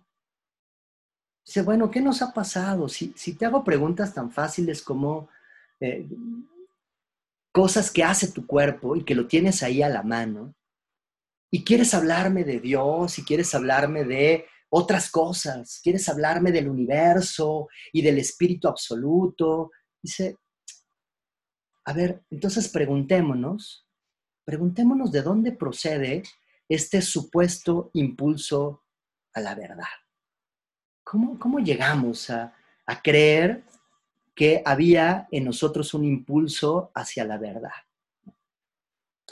En un estado natural de las cosas, el individuo, en la medida en que se quiere mantener frente a los demás individuos, utiliza el intelecto y la mayor parte de las veces solamente para fingir. Pero, puesto que el hombre, tanto por necesidad como por hastío, desea existir en sociedad y gregariamente, precisa de un tratado de paz y de acuerdo con este, procura que al menos desaparezca de su mundo el más grande velum omnium contra omnes, es decir, la guerra contra todos. Este, este tratado de paz conlleva algo que promete ser el primer paso para la consecución de ese misterioso impulso hacia la verdad. ¿Qué nos dice ahí o qué, cómo podemos interpretar esto que nos está diciendo Nietzsche? acuérdate, recordemos la pregunta, ¿cómo surge este impulso de la verdad? Y nos dice, bueno, en, un estado de, un estado natural, y aquí eh, esta guerra contra todos eh, se está refiriendo a, Thomas Hobbes. Eh, Hobbes tiene una frase famosa que dice, el hombre es el lobo del hombre. Algo así como el poder del el más fuerte. Eh, el ejemplo podría ser el siguiente. Imagínate que nosotros somos, somos peces y estamos en el mar y entonces el pez más grande, como dice el refrán, el pez más grande pues se come al chico. Y eso diría Hobbes. Pues es natural. O sea, el más grande, pum, se lo come. Pero ¿qué va a pasar? Dice, bueno, va a llegar un momento en el que los hombres pues van a decir, oye, ¿sabes qué? O sea, eso de estarnos peleando y, estar, eh, pues nos tienen un, en un clima de, de, miedo, pues que no es posible vivir así, güey. O sea, yo no puedo descansar, me voy a dormir y estoy pensando quién va a llegar a, a robarme y a madrearme y a joderme, y entonces no puedo vivir así. Entonces dice, la única manera que tenemos es por medio de un contrato. Y entonces le damos eh, el poder, nuestro poder de la naturaleza, se lo damos al Leviatán, y el Leviatán se va a convertir en todopoderoso, y este todopoderoso ahora es el que va a regular las relaciones entre los seres humanos. Y entonces, si alguien te roba, tú ya no puedes ir y romperle la madre, decir, ah, me robaste, güey, pues te madreo, pum, pum, pum. No. Ese ya no, ya no opera, ¿no? Eso es salvaje. Eso es en el estado de naturaleza. En el estado social, en el contrato social, pues lo que tenemos es un contrato. Y entonces lo que tú tienes que hacer es irlo a acusar con el leviatán y el leviatán va y le pone en su madre. Entonces es una manera de encontrar la paz, una manera de evitar la, lucha constante, la lucha de todos contra todos, esta frase de la guerra de todos contra todos, y entonces ahí podemos generar una pausa.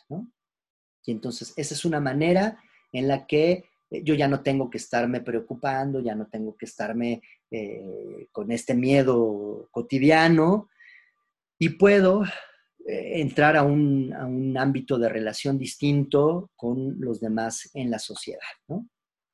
Y entonces, aquí hay un, te decía, hay una referencia hacia, hacia Hobbes. Y, continúa la lectura. Dice, en este mismo momento se fija lo que a partir de entonces ha de ser verdad. Es decir, la verdad ahora es un contrato. No es, no es algo natural. Es un contrato, es un invento. Y, está eh, mediado, digamos, ¿no? Ahí surge la verdad. Es decir, se ha inventado una designación de las cosas uniformemente válida y obligatoria. Y el poder legislativo del lenguaje proporciona también las primeras leyes de verdad, pues aquí, se origina por primera vez en el contraste entre verdad y mentira. Entonces dice, nos ponemos de acuerdo como sociedad, armamos nuestro contrato para que no nos estemos partiendo la madre y el primer rasgo que encontramos de este impulso construido o inventado de la verdad lo vamos a hallar en el lenguaje, en el logos. Dice, porque el lenguaje lo que va a mostrar no es la verdad, es decir, sino que el contraste entre verdad y mentira. ¿Por qué? Porque pues, la verdad como tal es un constructo.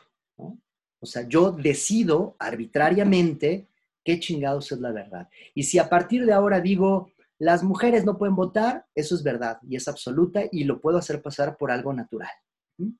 Si yo digo, estas personas no piensan, a partir de ese momento, pero fíjate, lo tengo que enunciar y después hacer, es decir, legislar. Lo enuncio y lo legislo. Y por eso el primer lugar donde encontramos la mentira, pues es en el lenguaje, dice. Dice, el mentiroso utiliza las designaciones válidas, las palabras, para hacer aparecer lo irreal como real. Dice, ¿por qué? qué? ¿Qué es lo que pasa con el lenguaje? Y, esto, es, esto es padrísimo porque em, dice, el lenguaje, que parece que es algo, no sé, intelectual, algo muy, muy bonito, dice, el lenguaje lo que hace es aparecer lo que no está. Dice, sería como este papel del sofista, no solamente del sofista, Abigail, e, es el papel del lenguaje en general. Del lenguaje, es decir, eh, ¿qué hace el lenguaje? Muestra lo que no es. Definición tremendamente nichiana y maravillosa. Y por eso te digo, de pronto nos cae bien y de pronto nos asusta. Porque, porque a ver, yo puedo, fíjate, yo puedo hablarte de mi bisabuelo. Oye, pero mi bisabuelo hace años que murió. Sí, pero yo te puedo hablar de él y ah, te hago una descripción y aparece. Hace rato te hice una reconstrucción de resumen de la vida de Nietzsche. Y, y el tipo apareció, ¡pum! Aquí lo teníamos, ¿no? E, el bigotón nos estaba acompañando mientras hablábamos de él. Hace aparecer lo irreal como real. Y de pronto ahorita yo puedo decirles, miren, y, verdad Nietzsche que tú dices esto, y claro, ah, sí, sí, sí, güey, claro, lo que tú digas. Puedo hacerle decir cosas que él no dice. Dice, ¿por qué el lenguaje es así? El lenguaje, el lenguaje está construido desde la mentira, no desde la verdad. O sea, la función del lenguaje es la mentira. Dice, hubo algunos que dijeron, bueno, está bien, la verdad. La verdad porque va a representar pues el contrato que vamos a establecer tú y yo para no madrearnos. Y entonces yo te voy a decir a partir de hoy, mira, de aquí a acá está mi casa, ¿vale? Entonces no te metas. Si tú te metes, entonces te voy a demandar o te voy, a enviar a Leviatán que te ponga la madre, ¿no? Em, dice Dani, o sea que básicamente mientras utilices el lenguaje de buena manera, logras hacer pasar cosas irreales por verdad. Eh, hay, que tener cuidado ahí todavía, Dani, porque eh, tú ya le pones esta cuestión de la buena, las buenas maneras. Él está haciendo una descripción general del lenguaje, así como nos hablaba del cuerpo y nos decía, bueno, tú crees que controlas el cuerpo y que conoces tu cuerpo, ¿verdad que no? Bueno, lo mismo del lenguaje. Tú crees que controlas el lenguaje, ¿no? tú crees que tiene, ah, yo, yo ya aprendí español, ¿no? Entonces yo llevo las riendas del español y le hago decir al español lo que yo quiero, lo que yo siento. Y nos dice Nietzsche, ¿y, si pasa lo mismo que con el cuerpo? Esto es maravilloso. O sea, se va al cuerpo y nos dice, ah, güey, güey, tú no, tú no controlas la circulación de la sangre. Bueno, ¿y por qué crees que controlas el lenguaje? ¿No crees que te pasa igual? que tú crees que controlas el cuerpo y en eso te volteas y pum, te tropiezas y tiras todo y haces un desmadre. Bueno, si controlaras el cuerpo, no chocarías. Bueno, si controlaras el lenguaje, pues tampoco dirías barbaridades. Es decir, te darías cuenta que el nacimiento de logos, del lenguaje, pues tiene su genealogía en la mentira, no en la verdad. La verdad es una construcción. Eh, qué miedo, bueno, de cierta manera asusta, porque nos hemos vendido el relato de la modernidad donde nos creíamos absolutamente racionales. Y entonces pensábamos que controlábamos todo, ¿no? O sea, que yo, no, sí, sí soy absolutamente racional. Y ese es el consejo que, suelen darnos todo el mundo, ¿no? No, mira, antes de hacer algo, piénsalo. O sea, antes de que tu cuerpo te rebase, piensa las cosas, ¿no? Es el, es el consejo moderno. Bueno, Nietzsche nos dice, pues tampoco lo puedes controlar, güey. O sea, ni el cuerpo, ni el pensamiento lo puedes controlar. Y el que lo cree así, pues es como el que cree que a fuerza de voluntad puede controlar no roncar. es aquel que cree que a fuerza de voluntad controla el lenguaje y lo hace decir verdades. ¿Qué, te hace pensar eso? ¿no? Y sigue Nietzsche, ¿no? Dice, el mentiroso, fíjate, decíamos, el mentiroso utiliza las designaciones válidas, o sea, toma el lenguaje y dice, esto es verdad, ¿eh? Esto es verdad, y las palabras entonces hacen aparecer lo irreal eh, como real. Dice, por ejemplo, soy rico cuando la designación correcta para su estado sería justamente pobre. Porque yo dice, yo soy rico y, bueno, hace aparecer lo irreal como real.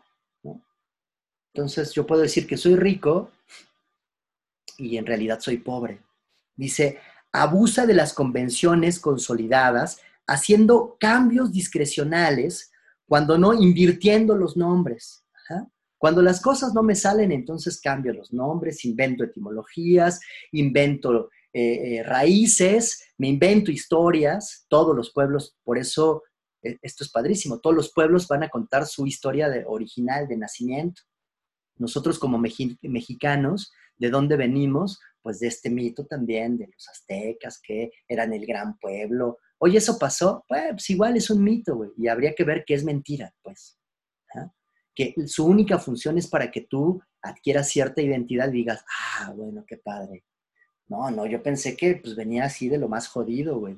Pero qué bueno que me dices que vengo de los grandes luchadores y de los grandes guerreros y, de los poderosos, pues, ¿no?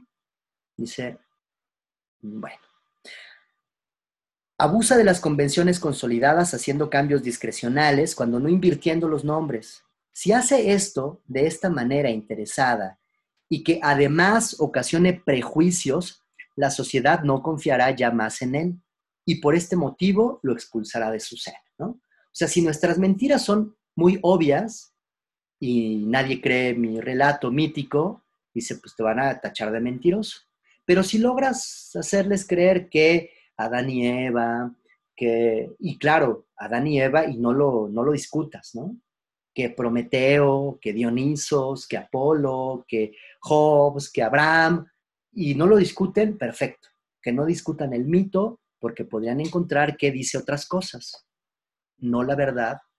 Es decir, ¿se acuerdan de Spinoza cuando, cuando le dice a Bleinberg, bueno, es que tú lees la Biblia y encuentras verdades, Yo no las encuentro, yo no la entiendo.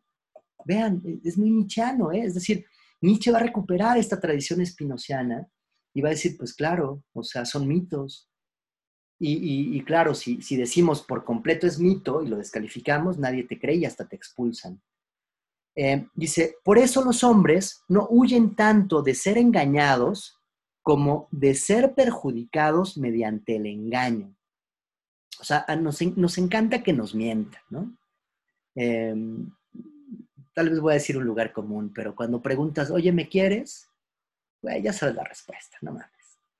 O sea, pues ¿qué te va a decir? ¿No? ¿Te va a decir la verdad? pues mejor que te mienta, ¿no? Y cuando te miente, dices, ay, qué padre, ¿no? Sí, es verdad, me ama. Por eso los hombres no huyen tanto de ser engañados como de ser perjudicados mediante el engaño. En este estadio tampoco detestan en rigor el embuste, sino las consecuencias perniciosas, hostiles de cierta clase de embustes si, me doy cuenta que me engañaste, entonces sí, me siento triste y me deprimo, aunque sepas tal vez que, o sea, ¿cómo saber, cómo tener la certeza, por ejemplo, que alguien te ama? No se puede. No puedes tener esa certeza. Si no sabes de ti, no sabes de tus pensamientos, güey, no esperes saber de los sentimientos del otro, ¿no? Eso ya es un abuso. El hombre, dice Nietzsche, el hombre nada más que desea la verdad en un sentido análogo, análogo, análogamente limitado. Ansía las consecuencias agradables de la verdad, aquellas que mantienen la vida. Es indiferente al conocimiento puro y sin consecuencias, e incluso hostil frente a las verdades susceptibles a efectos perjudiciales o destructivos. Y además ¿Qué sucede con esas convenciones del lenguaje? son quizá productos del conocimiento, del sentido de la verdad, concuerdan las designaciones y las cosas. Es el lenguaje la expresión más adecuada de todas las realidades. Es decir, eh, eh, el lenguaje, em, voy, a donde nos quedábamos, ¿no? Nos, encanta que nos mientan a menos que tengamos una consecuencia, porque de esa manera yo puedo utilizar la mentira del otro para ponerme a mí en el lugar de la verdad.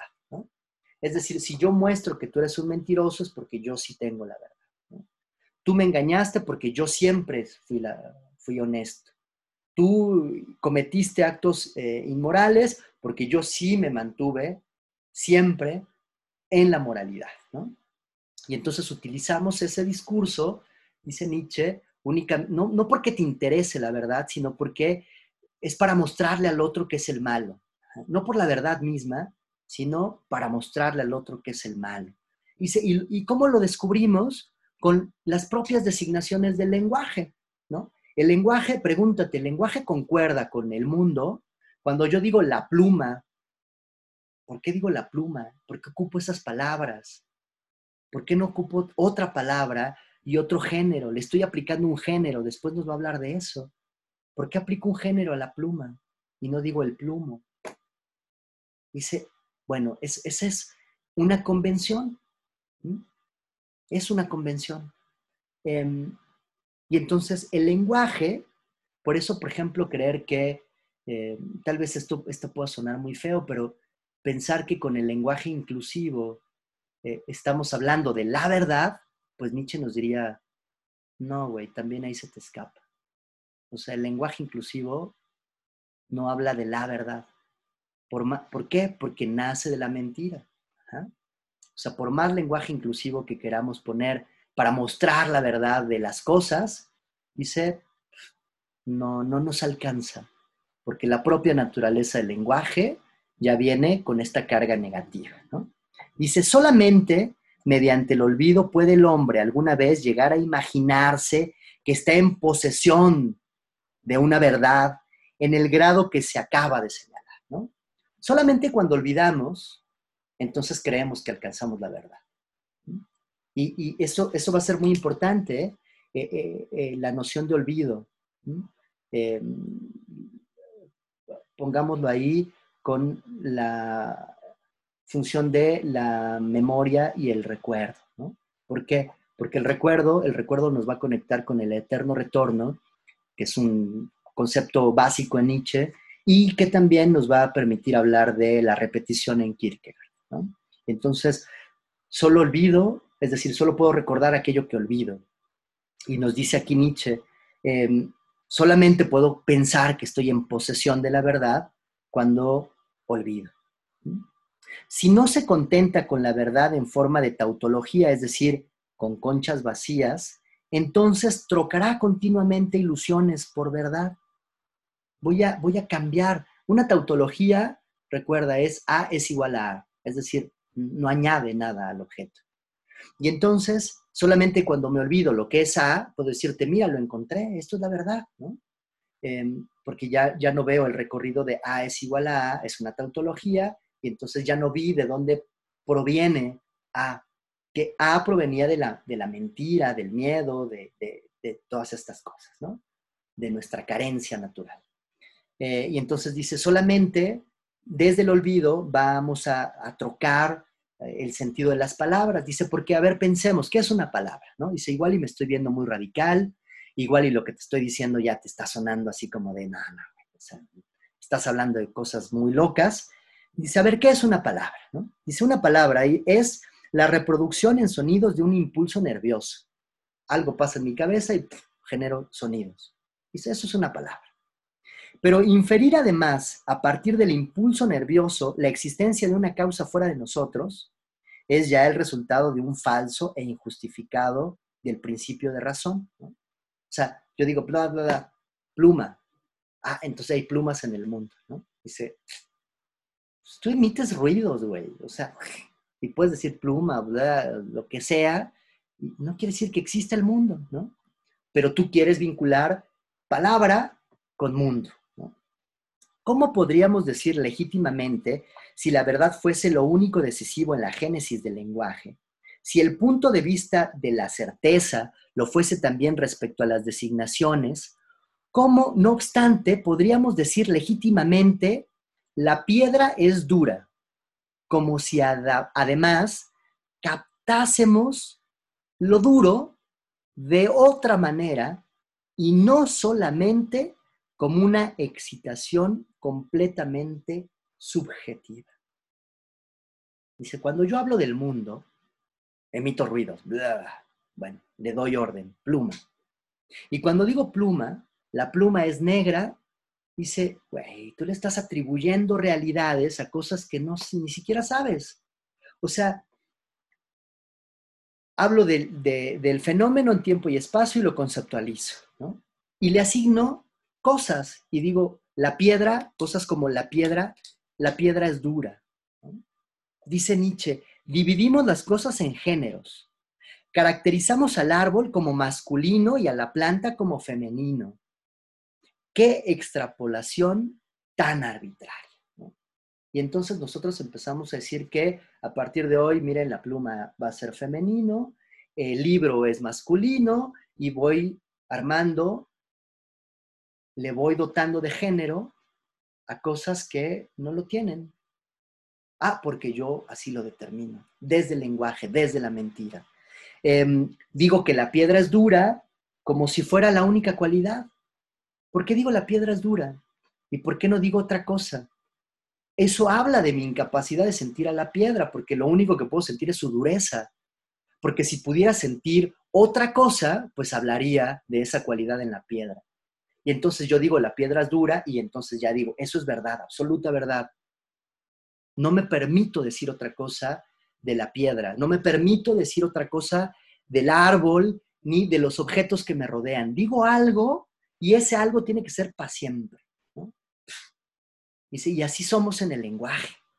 Tremendo, dice, arbitrarios. Dice, ¿a qué altura volamos por encima del canon de la certeza?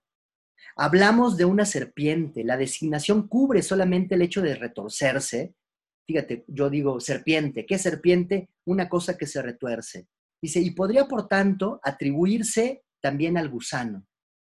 Qué barbaridad, qué arbitrariedad en las delimitaciones, qué parcialidad en las preferencias, unas veces de una propiedad de una cosa, otras veces de otra. Los diferentes lenguajes comparados unos con otros ponen en evidencia que con las palabras jamás se llega a la verdad ni a una expresión adecuada, pues en caso contrario no habría tantos lenguajes. La palabra, pues, las palabras son falsas, las palabras son mentiras y una prueba sencilla es que tenemos un montón de lenguajes. Si hubiera un solo lenguaje, el de la verdad, entonces solamente pues hablaríamos ese lenguaje, ¿no? Que va a ser, por ejemplo, eh, el esfuerzo de algunos lógicos. Construyamos un lenguaje único, verdadero, siempre capaz de expresar la verdad. Eh, y dice, eso no es posible, Que, va a ser una noción muy interesante que va a recuperar Michel Foucault en su texto Las palabras y las cosas.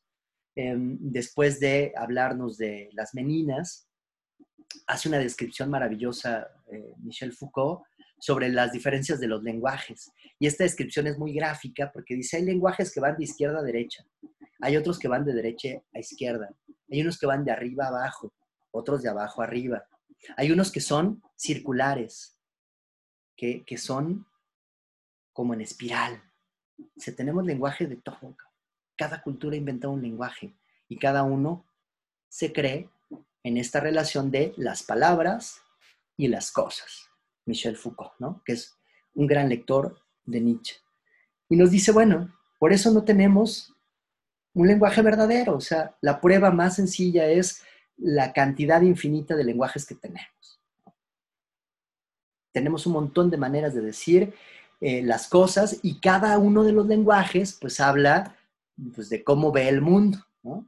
O sea, si yo, a mí me interesa de, rescatar o, poner en relieve eh, el color de un objeto, lo, voy a hacer y entonces voy a controlar, voy a, voy a, voy a, construir una gran cantidad de, em, de, definiciones de un color, ¿no? Cuentan por ahí, ya no recuerdo bien, pero era, me parece que en ciertas zonas glaciares em, eh, había algo así como 32 maneras de definir el color blanco. Y entonces ellos construyen estas definiciones porque son cuestiones vitales, ¿no? Porque yo tengo que avisarte cuando algo es un blanco de un tono y otro tono, es decir, no es lo blanco, sino son un montón de conceptos, tal y como nosotros construimos conceptos cuando creemos que algo es importante, ¿no? Em, dice, pero eso sigue siendo totalmente arbitrario y de ahí la multiplicidad del lenguaje. La cosa en sí, la cosa en sí, esto sería justamente la verdad pura, sin consecuencias, es totalmente inalcanzable y no es deseable en absoluto para el creador del lenguaje. Este se limita a designar las relaciones de las cosas con respecto a los hombres y para expresarlas apela a las metáforas más audaces. ¿Qué encontramos entonces? Y esto ojalá te haya sonado a Spinoza, que vemos relaciones de cosas, no vemos cosas, no vemos verdad, sino relaciones de cosas. Solamente que algunos, eh, para expresar estas relaciones, pues acuden a metáforas. Ya no se quedan creyendo que designan a la verdad en el concepto, sino que utilizan metáforas, mitos, cuentos, literatura, filosofía. En primer lugar, un impulso nervioso extrapolado a una imagen, primera metáfora. La imagen transformada de un nuevo sonido, segunda metáfora. Es padrísimo, ¿eh? Fíjate, velo llevando. Primer lugar, en primer lugar, un impulso nervioso que se convierte en imagen, ¿no? Palabra. Primera metáfora. Esa imagen que ya hemos enunciado, una imagen transformada de nuevo en un sonido. Yo ya dije, la hice visible y entonces ahora se vuelve comunicable. Segunda metáfora. La imagen transformada de nuevo en sonido. Segunda metáfora. Y en cada caso, un salto total desde una esfera a otra completamente distinta. Por eso va perdiendo, la propia metáfora va perdiendo peso. Yo te digo algo, tú me entiendes otra cosa, se lo cuentas a alguien más y este cuento se empieza a volver otra cosa totalmente distinta de lo que era al principio. Dice, se podría pensar en un hombre que fuese completamente sordo y jamás, jamás hubiera tenido ninguna sensación sonora ni musical. Piensen en un hombre sordo que no sabe qué es el sonido ni qué es la música. Del mismo modo que un hombre de estas características se queda atónito ante las figuras acústicas de Cialdini en la arena, descubre su causa en las vibraciones de una cuerda y jugará entonces que en adelante no puede ignorar lo que los hombres llaman sonido. Así nos sucede a todos nosotros con el lenguaje. Eh, y la metáfora también es padrísima. Un sordo no sabe qué es el sonido y entonces ve estas vibraciones, el ejemplo que él pone es en la arena, ¿no? Entonces pone el sonido en, en estos platos y empiezan ahí a marcarse las ondas sonoras y hacen figuras y el sordo puede decir ahora, ya sé qué es el sonido. Em, dice, lo mismo nos pasa con el lenguaje. Y, y, fíjate, es una metáfora interesante porque de cierta manera eso es el sonido. O sea, el sonido son vibraciones, ¿no? decía, son como esferas que nos pegan, pum, nos golpean, y la parte más sensible de nuestro cuerpo es lo que alcanza a detectar esas vibraciones, y por eso creo que eh, el sonido se percibe con el oído, pero en realidad podría percibirlo con todo el cuerpo. Lo que pasa es de que mi cuerpo no está tan entrenado para poder eh, obtener esas vibraciones. Em, y nos dice, bueno, así nos pasa con el lenguaje. vemos vibraciones y creemos que estamos en posesión del lenguaje y en realidad pues no lo poseemos, como no podemos atrapar el sonido, yo no puedo atraparlo. Y si creemos saber algo de las cosas mismas cuando hablamos de árboles, colores, nieve, flores, y no poseemos, sin embargo, más que metáforas de las cosas que no corresponden en absoluto a las esencias primitivas. del mismo modo que el sonido configurado en la arena, la enigmática X de la cosa en sí se presenta en principio como impulso nervioso, después como figura y finalmente como sonido. Por tanto, en cualquier caso, el origen del lenguaje no sigue un proceso lógico y todo el material sobre el que a partir del cual trabaja y construye el hombre de la verdad, el investigador, el filósofo, procede sino de las nubes, en ningún caso de la esencia, en ningún caso de la esencia de las cosas. ¿ah? Eh, que es, es, diferente la mentira que, la negación. O sea, decir que algo es mentira no es decir que algo no es. Es decir, no es verdad, pero es algo, es mentira, es, la mentira es una parte. Eh, cuando, tú, cuando tú engañas, piensa en este animal que se hace el muerto. Finge que es muerto, no, no finge que desaparece, es decir, no, no se borra, ¿no? está ahí presente, solamente que hace como si no estuviera, ¿no? Ah, se hace el muerto. Eh, y eso es, eso es mentira, pues, ¿no? Y e, eso es la función de la mentira. Em, continúo con la lectura, ¿no? Eh, porque eh, espero que vaya quedando como más claro hacia dónde va apuntando Nietzsche con esta cuestión del lenguaje. Dice, pero pensemos especialmente en la formación de los conceptos. Toda palabra se convierte de manera inmediata en concepto, en tanto que justamente no ha de servir para la experiencia singular y completamente individualizada a la que debe su origen. Por ejemplo, como recuerdo, sino que debe encajar al mismo tiempo con innumerables experiencias, por así decirlo, más o menos similares, jamás idénticas estrictamente hablando, en suma, con casos puramente diferentes. el concepto de diferencia va a ser aquí fundamental. Todo concepto se forma por equiparación de casos no iguales.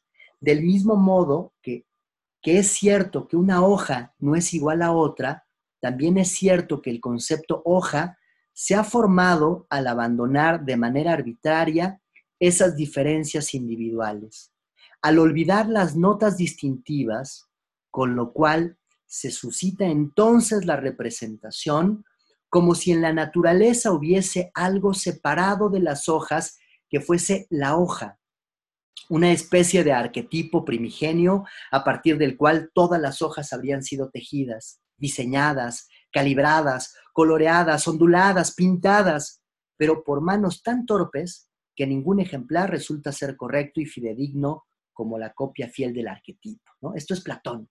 ¿no? Tenemos la idea de hoja y todas participan de la idea de hoja. Y dice Nietzsche, construir conceptos, de ahí que filósofos como Deleuze van a decir, ¿cuál es la función de la filosofía? Construir conceptos. Es decir, mostrar las diferencias.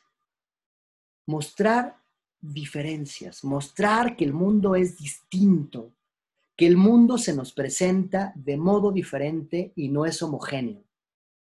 Yo construyo un concepto y no es para que permanezca momificado como los mitos. Yo construyo un concepto para darle vida al presente. Y claro, aunque después eso se vuelve momificado, bueno, vendrá alguien a romperle la madre a eso que ya quedó fijo. De ahí la importancia del recuerdo y del olvido. De ahí la importancia mostrar las diferencias. ¿ah? Yo no puedo decir que todos los hombres son iguales, porque tienen sensibilidad distinta, tienen una manera de construir y de percibir el mundo de manera distinta. Y lo que tiene que hacer cada uno de nosotros es desarrollar estas capacidades de percepción. Pensar por uno mismo, sentir por uno mismo.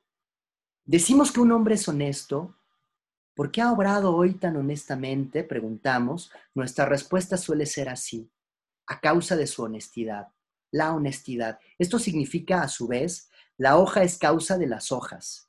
Ciertamente no sabemos nada en absoluto de la cualidad esencial, denominada honestidad, pero sí de una serie numerosas de acciones individuales, por lo tanto, de semejantes, que igualamos olvidando las desemejanzas y entonces las denominamos acciones honestas. Al final formulamos a partir de ellas una qualitas ocultas, con el nombre de honestidad. Es decir, hacemos trampa. Y para poder definir las cosas, lo que hago yo es, ya tengo el concepto armado y entonces nada más veo cómo encaja. Y entonces digo, el hombre es honesto porque encaja con la idea de honestidad. Y lo que nos está proponiendo, fíjate cómo ya desde aquí hay una propuesta nietzscheana muy interesante, que es a la que llamaba, o a la que va a llamar inversión del platonismo. Inversión del platonismo o inversión del cristianismo también. Inversión de los valores. Es decir, yo no puedo hacer que las cosas encajen. No, ¿por qué? Si esta cosa es una metáfora, esta cosa es mentira, ¿yo por qué tengo que estar encajando en esas mentiras? No me chingues. ¿Por qué no lo vemos de manera diferente? Es decir, ¿por qué no procuramos la diferencia? La omisión de lo individual y de lo real nos proporciona el concepto del mismo modo que también nos proporciona la forma. Mientras que la naturaleza no conoce formas ni conceptos, así como tampoco ningún tipo de géneros, sino solamente una X, que es para nosotros inaccesible e indefinible, también la oposición que hacemos entre individuos y especies antropomórfica y no procede de la esencia de las cosas, aun cuando tampoco nos aventuramos a decir que no le corresponde. En efecto, sería una afirmación dogmática y en cuanto a tal, tan indemostrable como su contraria. ¿no? Yo no te voy a decir qué son las cosas y no te voy a decir que no puedas acceder a ellas, porque eso sería un mismo dogma. O sea, decirte no hay acceso completo eso también sería dogmático. No me interesa, dice Nietzsche, no me interesa mostrarte la verdad o la falsedad con mayúsculas. Lo que me interesa es otra cosa y lo acabamos de enunciar. Lo que me interesa es la diferencia.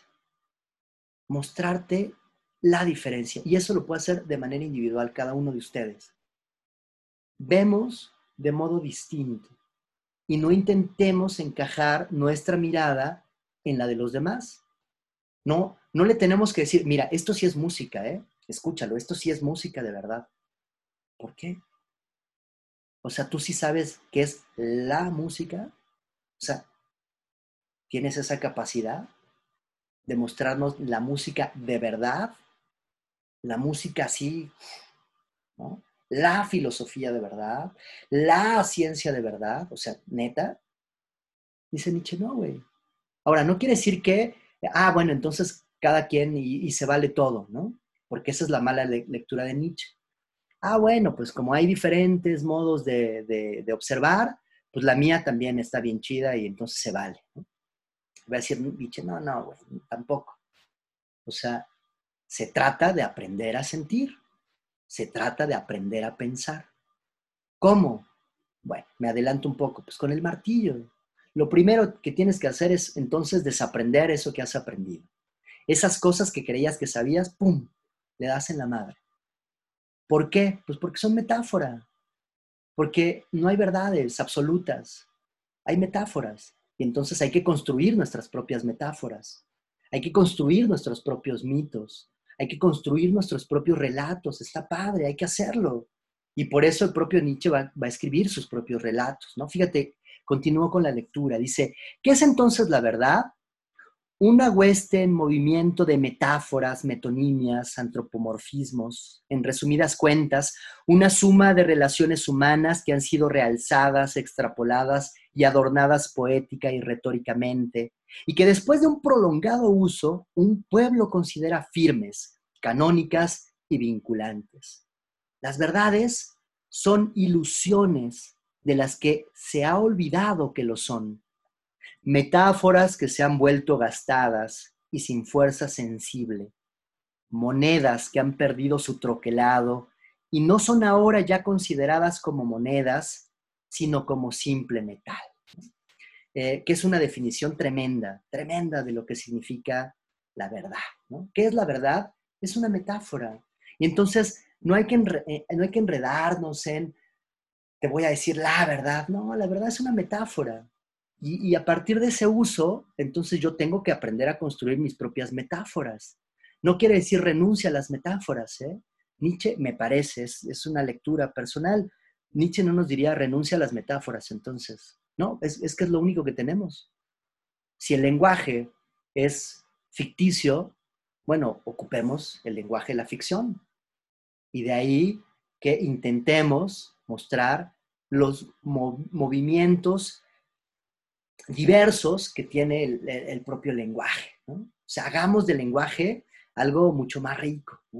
Eh, regresemos a los mitos, eh, regresemos a, los mitos eh, griegos, religiosos, y, y, hagámosles así, ¿no? Torzámoslo y veamos qué más nos pueden decir, ¿no? ¿Qué más nos dice Edipo? ¿Qué más nos dice Antígona? ¿Qué más nos dice la historia de Abraham, de Job? ¿Qué más nos dice el mito de Dionisos, de Apolo? Em, si nosotros creemos que la verdad es absoluta, entonces perdemos la riqueza de, nuestro pensamiento. Em, perdemos nuestra capacidad de, descubrir y de sentir y de pensar de manera diferente. Em, bueno, llegamos, se me fue muy rápido, no sé. según yo, me iba a dar tiempo de leer todo el, el, el texto de sobre verdad y mentira y, me faltan todavía como siete páginas. Entonces, bueno, no lo logramos acabar. Eh, eh, si quieren, la próxima, el día de mañana, eh, terminamos con, con, el texto de sobre verdad y mentira. o ya le entramos a Kierkegaard, ¿no? porque bueno, pues ya nos vamos acercando también al, al, al final de nuestro, de nuestras sesiones. Entonces, em, eh, podría ser eso, terminamos de leer, eh, hacemos algunos breves apuntes, eh, terminamos con Nietzsche, este texto sobre verdad y mentira, y em, les cuento algunos relatos sobre lo dionisíaco y sobre lo apolíneo, para cerrar, ¿no? Para que quede bien cerradito en Nietzsche, Y, no dejarlo así como, como a la deriva, ¿no? Creo que con esta definición eh, que, sobre qué es la verdad, me parece que es un buen, un buen cierre. Eh, Nietzsche eh, nos, e, es emocionante, ¿no? Por supuesto, se le, nos gusta mucho. y te digo, nos gusta porque nos provoca a pensar por nosotros mismos, O sea, si, si, si le preguntáramos a Nietzsche, ah, bueno, entonces, ¿ya nos diste la definición de verdad? lo que nos estaría diciendo es, no, güey, te acabo de reventar la madre, te acabo de romper todas tus estructuras de la verdad. Lo que te estoy diciendo es que no hay verdad. Y entonces, se vale, se vale equivocarse, se vale cometer errores, eh, se, vale, se vale sentir lo que estás sintiendo. Eh, si te sientes triste, si te sientes con ganas de llorar, se vale, ¿no? No hay quien nos pueda decir, no, mira, la verdadera manera de sentir, la verdadera manera de mirar, no hay verdadera manera de hacer nada, ¿eh? no hay verdadera manera de vivir. ¿Cómo se vive? Pues viviendo. ¿Y cómo? Pues desde la metáfora, em, desde eh, las construcciones personales, em, desde nuestra propia experiencia. Y por eso hacia donde debemos apuntar nuestros dardos, diría Nietzsche, es hacia nosotros mismos. O sea, está bien, si tú quieres ir a reventarle sus creencias a los demás, bueno, pues hazlo, güey, pero ¿para qué? Sea, ¿qué ganas con decirle, no sé, frase nichana, Dios ha muerto? Ah, ¿qué, qué, y qué ganaste?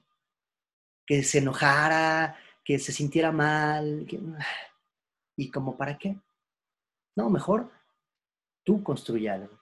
Construye tus diferencias, construye tu corporalidad, construye tu manera de sentir y luego rehazla. O sea, porque te vas a dar cuenta que esa construcción es totalmente ficticia. Ficticia como, como la, la propia literatura. Es decir, cuando digo ficticia no quiere decir, ah, bueno, es que entonces no importa. No, claro, es que es lo único que tenemos.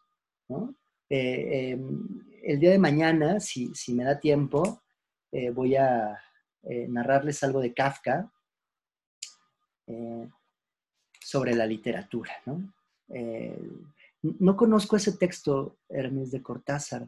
Podría ser, ¿no? Podría ser que, Cortázar sea, sea seguidor de Nietzsche. Dice Abigail, pero ¿qué pasa cuando esas creencias dañan a otros? Em, bueno, ahí, por eso, por eso les decía, me, me, interesa hacer un buen cierre de Nietzsche, porque uno suele pensar o uno suele leer de manera muy precipitada que entonces Nietzsche nos está dando casi como el permiso de decir, pues rómpele la madre a todos, ¿no? O sea, pues si quieres, si quieres ser un abusivo, si quieres, pues hazlo, total, puedes, tienes la potencia. Y, en esto es muy, muy espinociano, eh, va a recuperar muy bien esta filosofía eh, de Spinoza. Nos va a decir, si somos un cúmulo de, em, de relaciones, relaciones hacia el cuerpo y relaciones con otros, entonces no puedo intentar construir cosas que dañen a los demás, sino siempre para aumentar la potencia. A eso le va a llamar Nietzsche la voluntad de potencia. No, es la voluntad de poder, de, de, poder como lo que yo tengo aquí, sino es la voluntad de potencias, de aumentar mis posibilidades. ¿no? Ah, ok, claro, por supuesto, eh, Hermes. El capítulo 68 de Rayuela, por supuesto que lo vimos en la clase lógica. Em, entonces no, no, puedo dañar a los otros porque me estaría dando cuenta, no solamente que me daño a mí, ¿no? O sea, no es, ah, no le hagas mal al otro porque eso es Kant, ¿te acuerdas?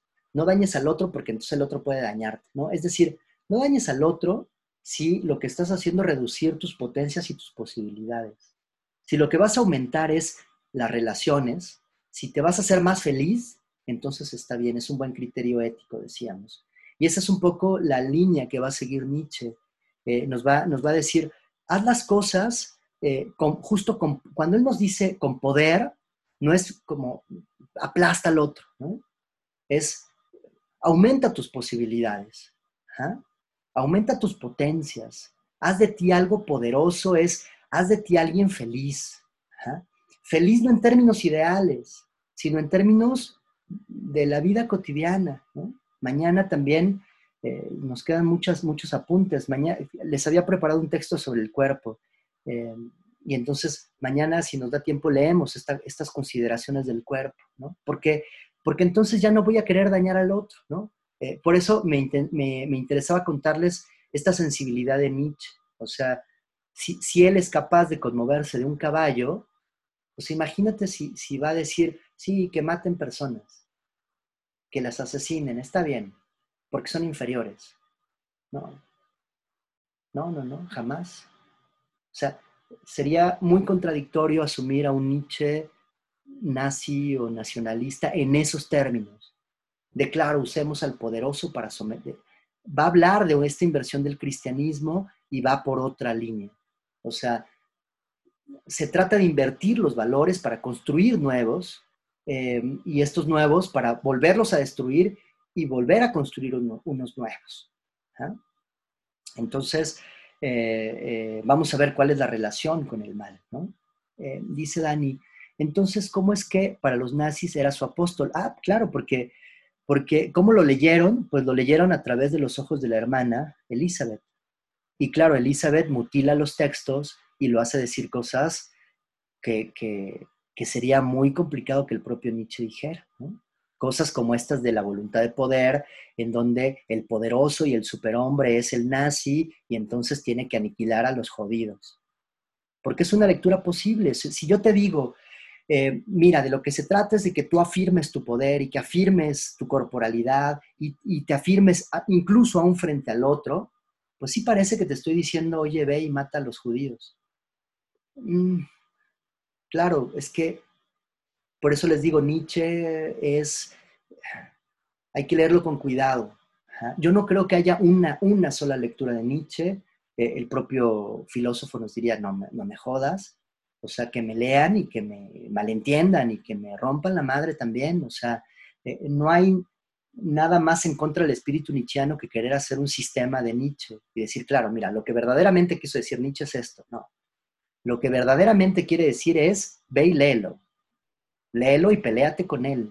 Y, miéntale la madre y, te puede caer bien y puedes decir, yo rescato esto y lo rescato, lo, lo hago mío y lo transformo.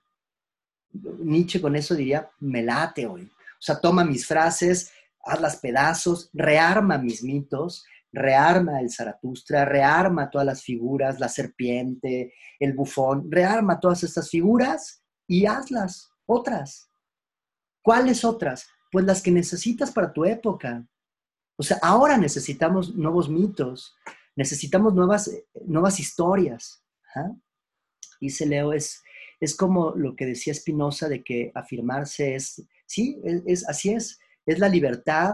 Que que pero es la libertad eh, que, me conecta con los otros, ¿no? que, me conecta con las relaciones de los otros. Eh, se trata de, eh, digamos, no se trata de ser libre, sino de venir libre. Porque el ser, si yo soy algo, entonces parece ser que eso ya es esencial. Ya no, ya no hay posibilidad de que yo me salga. Es lo que les decía de algunos que se definen como diabéticos. Yo me defino, yo soy diabético. Entonces, cuando yo digo yo soy, pues ya no salgo, ya no puedo salir de ahí. Y entonces eh, Spinoza y Nietzsche nos dirían, no, tú no eres diabético, tú eres otra cosa y tienes múltiples posibilidades. Bueno, tienes esa enfermedad y entonces te permite nuevas potencias, cámbialo, transfórmalo. Y eso te va a permitir una vida diferente. A eso más o menos por allá está apuntando Nietzsche, ¿no? Pero em, voy, a, voy a intentar hacer el, día de mañana, voy a procurar eh, rescatar algunos pasajes de esta, de esta, ah, del texto que les propuse que leyéramos y les voy a seleccionar eh, uno o dos fragmentos para eh, que podamos discutir sobre eh, o se den cuenta cómo escribe Nietzsche en la genealogía de la moral o en la Gaia Ciencia o en el Zaratustra, una probadita para que más o menos vean y les den ganas de leer a Nietzsche y lo lean sin miedo. Si, si lo lees y no lo entiendes, no pasa nada, ¿no? O sea, nada, absolutamente nada. Entonces, bueno, si quieren mañana, entonces cerramos bien con, con nuestro filósofo y eh, pues bueno, no me queda más que agradecerles como siempre, eh, pues acompañarme en estas reflexiones, en las lecturas.